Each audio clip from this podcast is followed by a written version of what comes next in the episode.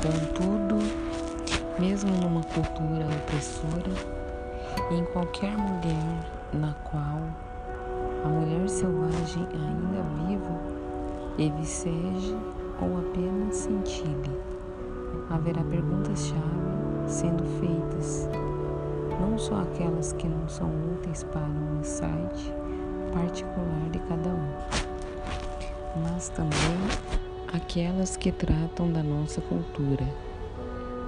O que está por trás dessas proibições que vemos no mundo exterior? Que parte boa ou útil no indivíduo, na cultura, na terra, na natureza humana foi morta ou está morrendo por aqui? É, uma vez examinadas essas questões, a mulher está capacitada para agir de acordo com sua própria competência, com seu próprio talento. Tomar o mundo nas mãos e agir com ele de um modo inspirado e fortalecedor da alma é um poderoso ato do espírito selvagem. É por esse motivo que a natureza selvagem das mulheres precisa ser preservada e até mesmo, em alguns casos, protegida com extrema vigilância, para que não seja de repente sequestrada e estrangulada. É, é importante alimentar essa natureza instintiva, abrigá-la, dar-lhe condições de expansão pois, mesmo nas condições mais restritivas da cultura, da família e da psique, a paralisia é muito menor nas mulheres que mantiveram seu vínculo com a natureza instintiva, profunda e selvagem. Embora haja danos, se uma mulher for presa, ou induzida a se manter ingênua e submissa, ainda sobra energia suficiente para superar o carcereiro, escapar dele e correr mais do que ele, e finalmente dividi-lo e desmanchá-lo para seus próprios usos construtivos. Existe outra ocasião específica na qual é altamente provável que as mulheres tenham sonhos com um homem sinistro. E ela ocorre quando o fogo criador interno está abafado, soltando fumaça sozinho quando resta pouca lenha por perto, ou quando as cinzas brancas a cada dia ficam mais altas e a panela continua vazia. Essas síndromes podem surgir mesmo quando somos veteranas na nossa arte, bem como quando começamos a sério a aplicar nossos dons no mundo exterior.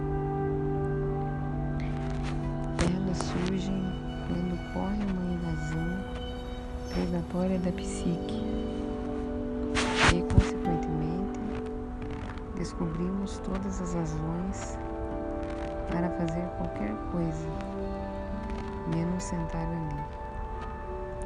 Ficar ali paradas ou ir até lá para realizar não importa o que que não seja caro. Nesses casos, o sonho com um homem sinistro, muito embora acompanhado de um medo que sobressalta o coração, não é um sonho agourento. Ele é muito positivo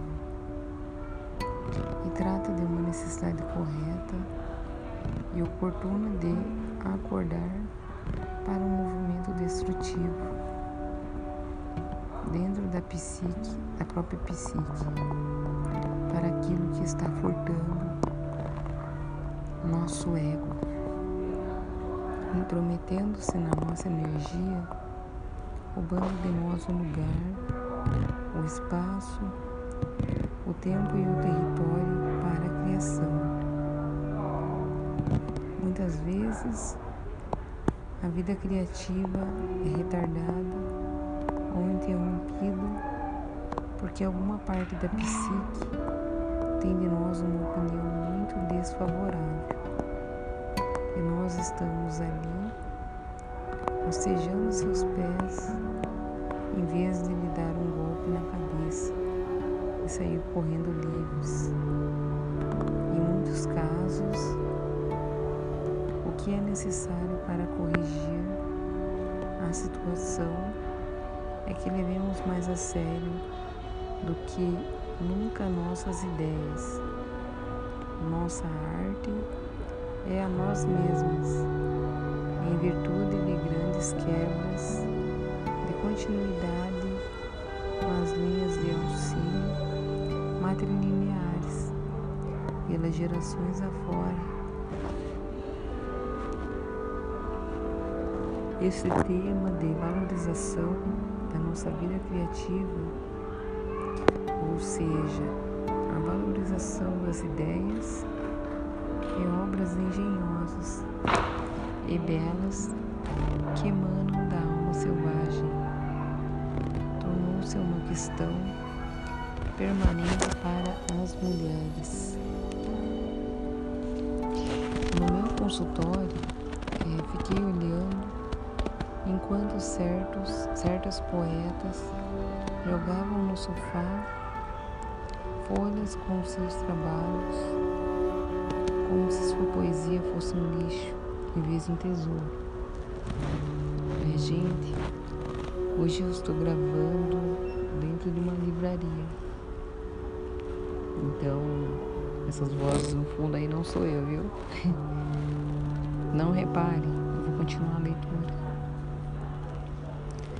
É, ouvi todas as desculpas que uma mulher poderia conceber. Não tenho talento, não sou importante, não tenho instrução, não tenho ideias, não sei como fazer, não sei o que fazer, não sei quando fazer. E a mais revoltante de todas, não tenho tempo. Sempre sinto vontade de sacudi-las até que se arrependam e prometam nunca mais contar mentiras. Mas não preciso sacudi-las, pois o homem sinistro dos sonhos cumprirá essa função. E se não for ele, outro agente onírico qualquer o fará. O sonho com o homem sinistro é apavorante, e os sonhos apavorantes com enorme frequência são muito bons para a criatividade. Eles mostram à artista o que lhe acontecerá se ela permitir ser reduzida a uma talentosa inválida. Esse sonho com sinistro é muitas vezes o suficiente para apavorar a mulher, fazendo com que ela volte a criar. No mínimo, ela poderá criar obras que elucidem o homem sinistro nos seus próprios sonhos. É a ameaça do homem sinistro serve como advertência para todas nós. Se você não prestar atenção aos seus tesouros, eles lhe serão roubados. Sob esse aspecto, quando uma mulher tem um sonho desses, ou uma série deles, isso significa que um imenso portão está se abrindo para os campos iniciáticos, poderá ocorrer uma revalorização de seus talentos. E chegamos ao final de mais um podcast. Espero que vocês tenham gostado.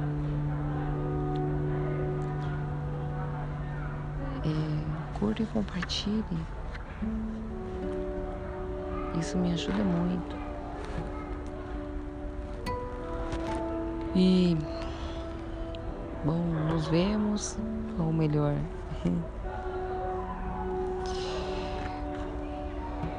Nós falamos no próximo episódio. Até mais.